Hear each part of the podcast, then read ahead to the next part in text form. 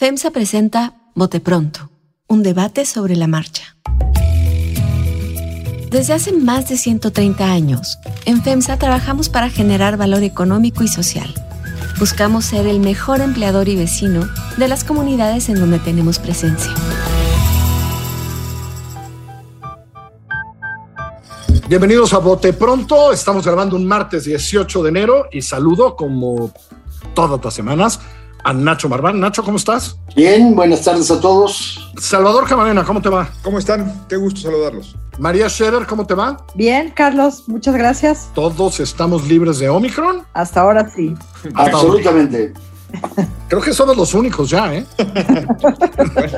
Según yo veo los datos, creo que somos los únicos ya libres de Omicron, ¿eh? Seguro nos va a dar pronto. A ver, María, hay, hay, un escándalo creo que, creo que yo va que, va a crecer, pero, pero que creo que podemos, no sé, no sé qué hacer con ese escándalo, pero creo que es muy, muy serio.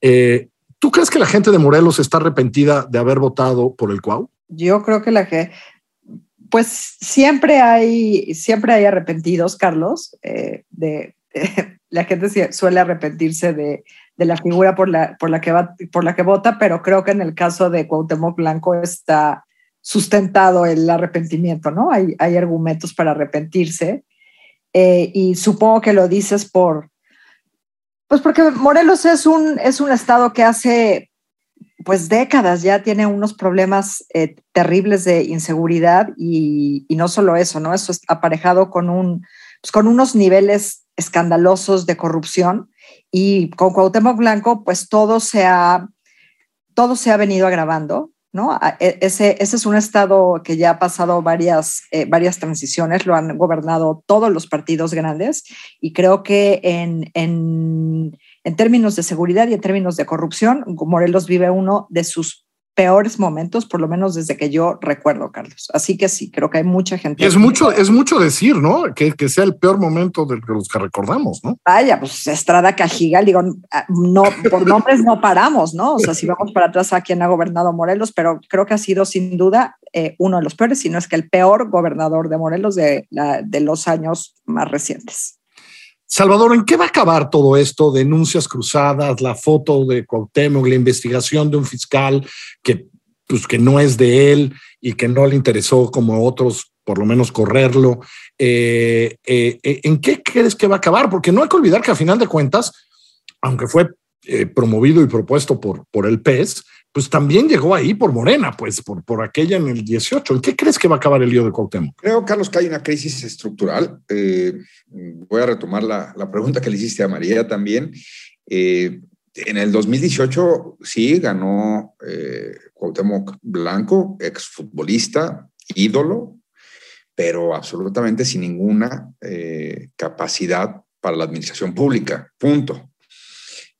Administrado ahí por una camarilla, que creo que pues también tendrían que ser llamados a cuentas cuando sea el momento. Pero enfrente tuvo un pésimo candidato, Carlos, recordemos todo, por eso digo que es una crisis estructural. ¿Quién era el? El, gobernador Graco eh, Ramírez eligió a su hijastro como candidato, eh, que además no tenía, pues, digamos, el, la mejor imagen, había sido ahí mencionado en escándalos, entonces se la pusieron fácil a, a Cuauhtémoc por principio de cuentas. Luego, además, como bien decía María, de que el PRI estuvo Carrillo Lea ahí y le armaron unas manifestaciones por la inseguridad de padre y señor, ¿eh? acuérdense de eso. Y luego Estrada Cajigal, que pues usaba el helicóptero para irse a echar novio. Eh, o sea, el PRI pésimo, el PAN pésimo, Graco se equivoca de candidato en un sexenio que sí creo que se puede acreditar que hubo una lucha eh, específica y metódica en contra de la violencia eh, para restablecer ahí la seguridad que se echó por la borda en esas elecciones en 2018. Habiendo dicho eso, en este sexenio del señor Blanco, pues la frivolidad y el desgobierno ha llegado a un punto que incluso para ser Morelos no se había visto. Lo que tampoco se ve es la reacción ciudadana hay, creo, ahí un tema en el que tendríamos que empezar a reflexionar de por qué, si ya se habían activado en otros momentos las protestas, la organización de los ciudadanos para reclamar su derecho, para, para confrontar autoridades omisas, Hoy no existe eso. También la iglesia cayó en un descrédito después de haber acompañado ahí a personajes eh, pues muy polémicos como el rector de la universidad, que también estuvo involucrado en la estafa maestra, todo un cóctel terrible. Ahora, dicho todo eso, a mí no me queda claro entonces que estén tan arrepentidos en Morelos, porque si no su, su gobernador tendría, además de críticas en la prensa nacional y en la local muy fuertes, un lío en el Estado. Pues movilización ciudadana, y no la tiene. Tan, no la tiene que se dio el lujo de venir a la Ciudad de México a hacer la fantochada de ser él el que se dice víctima, de ser él el que se dice perseguido y de acusar a Graco tres años después de que asumió. Hombre, que a ver quién le compra su cuento, pero él está en una fuga hacia adelante y mediáticamente una de esas le sale, ¿eh? pero por lo pronto los resultados están ahí. La violencia en Morelos está a niveles que no se había visto los homicidios están terribles en el índice y, sin lugar a dudas, la gran incógnita es por qué los que antes protestaban ya no protestan. Nacho Marván, ¿cómo ves al Cuau? ¿Cómo ve al Cuau? Pues yo puedo decir, primero... Hay que decir que Nacho le va a la América, ¿eh? entonces nada más Absolutamente. Aquí. sesgo. A lo mejor hay sesgo. Por eso ¿También estás arrepentido de eso, Nacho? De ir a la América jamás. Sí. a ver, yo creo que si por qué hay, no, hay, no hay arrepentidos, yo creo que en buena medida, porque yo creo que en términos de cambiar la situación y demás, Cuauhtémoc nunca generó mayores expectativas. Y por otra parte, pues realidades, sí se han agravado las cosas, pero unas sí y otras no, o, más o menos se han mantenido igual y, lo que viene y lo que pasa de Morelos, digamos, pues ha sido como más bien una constante y quizás eso es lo que te explica que no haya este, re, reacción ciudadana, digamos, sí está en los medios y, y, y demás, pero que, que, haya, digamos, este, manifestaciones de la gente, que hables con gente que vive allá, que ya es intolerable la situación de Cuauhtémoc y demás, pues yo la verdad, sinceramente, sinceramente no lo veo más allá de lo, de lo, que, de lo que pasa en, en los medios. Este, creo que la de, lo de la denuncia sí puede ser importante en que, bueno, sí, es una fuga hacia adelante, este, que pues como dice Salvador, a lo mejor le sale. Bueno, primero, una cosa es denunciar y otra cosa es que realmente hagan investigaciones. Entonces, ese, ese es un punto muy, muy, muy, muy, muy importante. Si hay investigaciones, pues, le puede salir, pero también le puede salir en contra, ¿eh? Entonces, yo sí creo que es muy significativo este movimiento muy pasional de, de, de, de Cuauhtémoc, que probablemente sí obliga a que se escarben las cosas y pues en parte lo, no, si no lo exonere, lo esculpe de alguna manera o, o le dé contexto a, a, su, a, su, gestión, pero también este, se le puede venir en contra fácilmente si realmente hay investigación. No le ha tocado ninguna mañanera todavía, es decir, ¿alguno de ustedes tres tienen idea cómo, si alguien pregunta en la mañanera cómo le va a ir? Es decir, ¿qué va a hacer el gobierno federal frente a este escandalillo? María. Ay, pues, pues me temo que el presidente lo, lo defendería, Carlos, como, a, pues como defiende a Cuitláhuac, ¿no? Que es otro, es otro de los peores gobernadores que tenemos a, ahora. O sea, no, no me imagino otra cosa, es lo que el presidente hace en las mañaneras con, con estos personajes. Salvador. Creo que ya salió, Carlos, en, en, porque el contagio del presidente fue el lunes de la semana, de la semana sí, pasada sí. y según me metí a Google en lo que estábamos conversando, el 6 de enero, este, no, este, está mal esta, esta solución, este resultado que salió. Pero, no, te, pero no confías en la prensa. Pero casi, casi te diría al revés. El hecho de que durante los días de que el presidente siguió eh, activo antes de, de confinarse por el COVID, ya era tema lo de la fotografía y al presidente no le movió el más mínimo comentario, es decir, por ahí no pasó ningún tipo de extrañamiento, señalamiento, ni mucho menos. Yo creo que el presidente hará un cálculo electoral, dirá Morelos en dos años qué voy a hacer con eso, eh, qué me conviene ahorita, empoderar a los adversarios de Cuauhtémoc o dejarlo que se siga desgastando. En eso estará. Por cierto, como Animal Político dice que pidió las bitácoras de las reuniones oficiales del presidente, pues a lo mejor debe haber pedido no las de gobierno, a lo mejor en eso se equivocaron nuestros amigos de Animal Político. Pidieron actos de gobierno, no, que hubieran pedido eh, las reuniones de grilla del presidente López Obrador y a lo mejor no, les hubiera alcanzado el disco duro para guardar tanta información. Necesitarían en memoria. Y porque además el presidente con eso pues anda, ¿no? Digo, hoy mismo en la mañanera dijo, espérame, no, no, ¿de quién hablaron? Pues espérame, vamos a ver si hay pruebas, si no hay pruebas, etcétera, etcétera. Hablando de, de, de, sus nombramientos en la Cancillería, ¿no? Eh, eh, se la llevó, se la llevó, se la llevó más tranquila, ¿no, Nacho? Sí, a ver, yo, yo, yo, yo calculo aquí, digamos, lo que yo, y sobre todo ya después de que se presentó la denuncia y demás, este, pues diría que se investiga, que, se, que, que, siga la investigación, lo cual además también yo creo que al presidente le, le gustaría muchísimo que investigaran a Graco, ¿eh? eso le vendría muy bien. Como anillo al dedo. Como anillo al dedo en términos de animadversiones. Y a diferencia de María, yo siento, digamos, me queda muy clara la defensa de, de Cuitláhuac, el vínculo político, la importancia política para el movimiento y demás que tiene Cuitláhuac, cosa que no es el caso de, de, de Cuauhtémoc, entonces yo creo que no tendría mayor costo el decir pues, que se investigue más allá y, y sí podría tener costo el que se defiende, el que lo defiendan, pues un personaje que pues, está ahí, digamos, por su popularidad y punto, no hay mayor compromiso político con él, ¿no? Por su utilidad en un momento determinado y se acabó, que ahorita pues ya no es, ya no la tiene. Y el otro escándalo de la semana sin el presidente en las mañaneras, María, fue eh, pues que llegó Adán Augusto, puso ahí a gente de Hacienda y de otras partes, dijo, señores, en el INE ya les hicimos las cuentas y sí les alcanza. Uh, el INE, en uno de los grandes resbalones de la historia del INE, eh, acaba de sacar una cosa espantosa para defenderse, en vez de dar datos y tal, eh, jugaron al, al jugaron al ¿cómo, ¿cómo, se llama el vocero de la presidencia de Salvador? Al Jesús, Jesús Ramírez. Ramírez. Hicieron ahí una caricatura espantosa de al chipotle o no sé qué. Eh, ¿Quién va perdiendo en el INE contra el gobierno federal para la revocación, María? ¿Cómo, ¿Cómo vas viendo esa bronca? Solo comparable con el video del coronavirus, ¿no? Lo del chipotle. o los partidos de fútbol entre la comida chatarra y, la, y, y, las verduras, ¿no? Ya todos están compitiendo ahí. Vamos a ver en bote pronto qué hacemos para tratar de competir igual. ¿Quién va ganando, María? Este, pues creo que la corte ha dicho que va ganando el presidente, ¿no?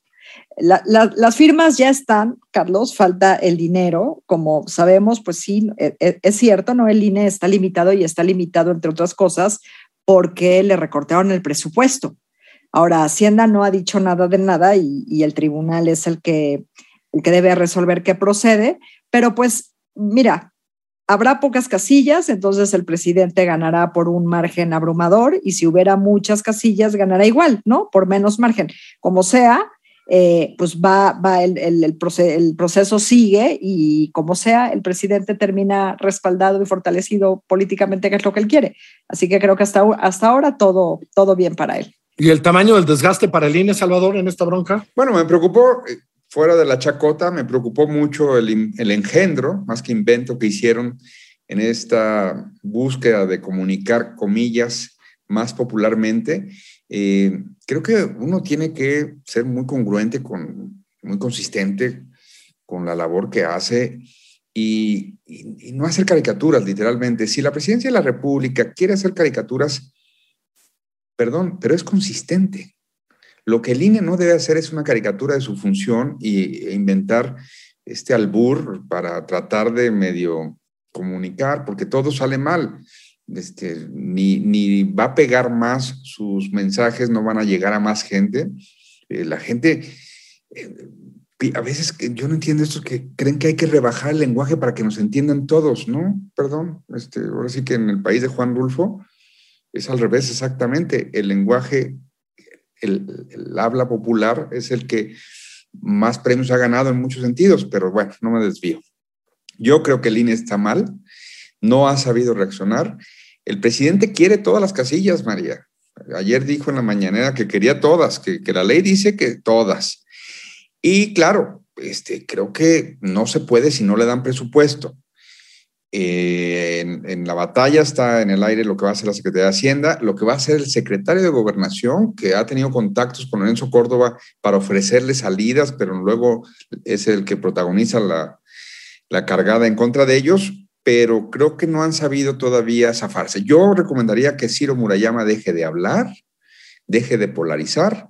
Lorenzo creo que es un buen vocero para esto, pero Lorenzo Córdoba, por supuesto, el presidente, eh, el consejero presidente, pero fuera de eso, mediáticamente creo que la va perdiendo el INE. Nacho Marván. Lorenzo es buen vocero cuando no sale de sus casillas, ¿eh? porque en esta ocasión de repente sí. Pero aún así, pues es, consistente. sí, pero, pero eso no lo hace buen vocero. A ver. Bueno, de lo que hay. Este, eh, el pleito, el pleito, digamos, finalmente es un pleito con mucho fondo político, todo lo que tú quieras, pero es un pleito por dinero, en donde este, pues hay terrenos de negociación y posible vialidad para que, para que salgan las cosas adelante. En donde para mí el INE se equivocó completamente, que no necesariamente le va a tener, eh, no le va a pegar necesariamente en términos de imagen, es haberle respondido tan burdamente, digamos, a la propuesta, digamos, que esbozó a Dan Augusto. Atrás de la propuesta de Dan Augusto está Roberto Salcedo. Y Roberto Salcedo, si alguien sabe cómo funciona la administración pública, en dónde se puede recortar y qué sí en qué no, digamos, no es de ninguna manera un improvisado que se le ocurra de este, voy a recortar acá, voy a recortar allá atrás, digamos, hay toda una propuesta eh, de, acuerdo a lo, a lo que él cree, digamos, y él ha impulsado de lo que debería ser un plan de austeridad que el INE no solo ha acatado, sino que se ha revelado frente, frente a la propuesta de, de autoridad. Entonces, habiendo una gente seria como Roberto Salcedo detrás de eso, la reacción del chipocle y demás, pues realmente es muy tonta, muy torpe, este, y pues sí se ve que me imagino que, les dolió la propuesta y nada más tratan de descalificarla. Pero tú también, María, tienes claro que es el INE el que va perdiendo. Es decir, va a haber revocación como sea, pero el problema es cómo va a verla, ¿no? Sí, el problema es cómo va a verla, pero yo creo que bien organizada, mal organizada, con las casillas que quiere el presidente o con mucho menos de esa, pues el resultado le va a ser favorable, Carlos. Sí, pero bueno, eso, eso, eso sí. El problema es el saldo político para, para, para la institución, ¿no? Es decir, porque creo, creo que ahí tiene razón. también va perdiendo. Sí, tú tienes razón, Nacho, en términos de que, pues, pues sí, eh, eh, algo podrían haber hecho y hay algunos consejeros que dicen que algo se podría hacer. ¿Tú crees que ya, ya, y por cierto, siguen, tú, Salvador, que es el que siempre está pendiente, ¿ya bajaron el chipotle o todavía no, Salvador? no tengo ni idea, pero, pero el limón sí está caro, lo demás no he ido, no he ido a comprar a la despensa. Oye, Carlos, pero fíjate, eh, creo que eh, lo de Nacho lo compro a medias, de que estando ahí el secretario de la Función Pública son atendibles los comillas eh, recortes que se plantearon la mañanera la semana pasada. O, no tan fáciles de descalificar, Salvador, cuando eh, Bueno, eh, pero entrando a ese terreno, donde creo que el INE pues empieza a perder, es que yo creo que por principio no debería decirle el Poder Ejecutivo a un órgano autónomo como el INE, así debes gastar tu dinero. Yo creo que eso no está bien. Para eso está la Cámara de Diputados, por supuesto que además cada año hace el presupuesto y son nuestros representantes para vigilar si distintos eh, organismos eh, o actores están haciendo buen uso del erario. Punto y aparte. Sí está bien difícil defender que no puede nadie eh, decirle al INE que tiene que modificar sus criterios de cómo gasta cuando no cambiaron lo del seguro de gastos médicos mayores en este país. Ellos se pagan con recursos públicos, algo que no nos, los otros no nos podemos pagar o los que lo podemos pagar lo tenemos que pagar con nuestro dinero. Entonces, sin llegar al extremo, pues son asuntos en donde decir rigoristamente, el Poder Ejecutivo no puede decirle al INE en qué gastar, es correcto, pero en el contexto de que en el INE lo exhibieron en esa mañana diciéndole, te sigues gastando en seguro gastos médicos mayores cuando eso se radicó del gobierno, ya luego discutiremos si estuvo bien que se radicara el gobierno, pero hoy por hoy en el gobierno el presupuesto no se usa para pagarse seguro gastos médicos mayores.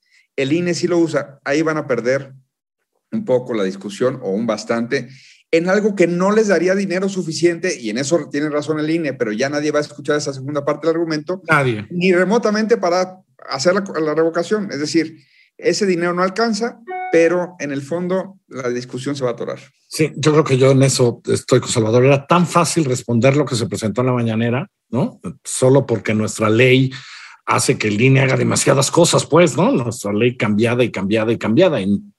Pero en, en esa, en donde se fijaron, cosas como el seguro médico, ese tipo de cosas, creo que ahí la va a perder. Y es una, sí, el INE nació con dispendio y luego le fueron acumulando más y sí tiene una lógica de gastar y gastar y gastar, este, que no le ha puesto freno. Se hace ahora, digamos, este, este planteamiento y pues más bien se ha dedicado a defender la necesidad de que gaste tanto. Sí, algunas por ley, ¿eh, Nacho. O sea, sí somos un país que nos da nuestra identificación, sí, ¿eh? sí, que es el 30% del gasto del instituto. ¿eh? Que, que Sí. todos vivimos Toda ese- la parte del registro, etcétera, etcétera, ¿no? El monitoreo de medios, ¿no, María? Este, solo eso, ¿no? Lo que se gasta ahí. El... Bueno, y si el INE quiere saber cómo va a ser el futuro, que vean lo que va a pasar a Fonatur. Y no sé nada, pero ahora sí que no tengo pruebas, pero no tengo dudas. Fonatur lo van a achicar, lo van a achicar, lo van a achicar, porque creo que el que estaba antes ahí, el que lo creó para el tren Maya, ya tenía un aparato que ya no servía ahorita para lo que él quiere el presidente, que es terminar su tren. Y entonces va a llegar alguien que simplemente va a llegar literalmente con un machete a desbrozar el terreno para que vayan tendiendo rieles. Punto. Eso es lo que quiere el presidente. Y el Fonatur va a empezar a achicarse, achicarse, achicarse, achicarse. Perdón la comparación del Fonatur con el INE. Yeah. A, Pero a ver si sí. así trabaja la Secretaría de Turismo, porque no, pero espérate, tú, de verdad. Tampoco es para tanto. Tampoco es para tanto. Gracias, gracias a todos. María, te mando un abrazo. Gracias, otro para ustedes. Salvador Camarena, gracias. Cuídense. Nacho Marván, muchas gracias. Cu- cuídense. Buenas tardes a todos. Hasta luego, que les vaya muy bien. Aquí nos vemos la próxima semana en Bote Pronto. Por lo pronto nos pueden escuchar en así como suena.mx, en iTunes Podcast, en Spotify o ahí donde usted le gusta escuchar los podcasts. Yo soy Carlos Puch, que pasen una muy buena semana. FEMSA presentó Bote Pronto, un debate sobre la marcha. Desarrollo sostenible, primera infancia y promoción del arte son las tres líneas de acción con las que FEMSA genera valor social en las comunidades. Conoce más en fundacionfemsa.org.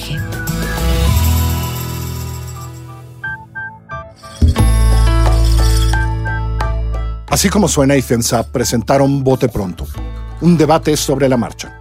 La dirección editorial es de María Scherer, la producción ejecutiva de Giselle Ibarra. Yo soy Carlos Puch, quien trabaja con todo este equipo y le presento cada semana nuestras historias.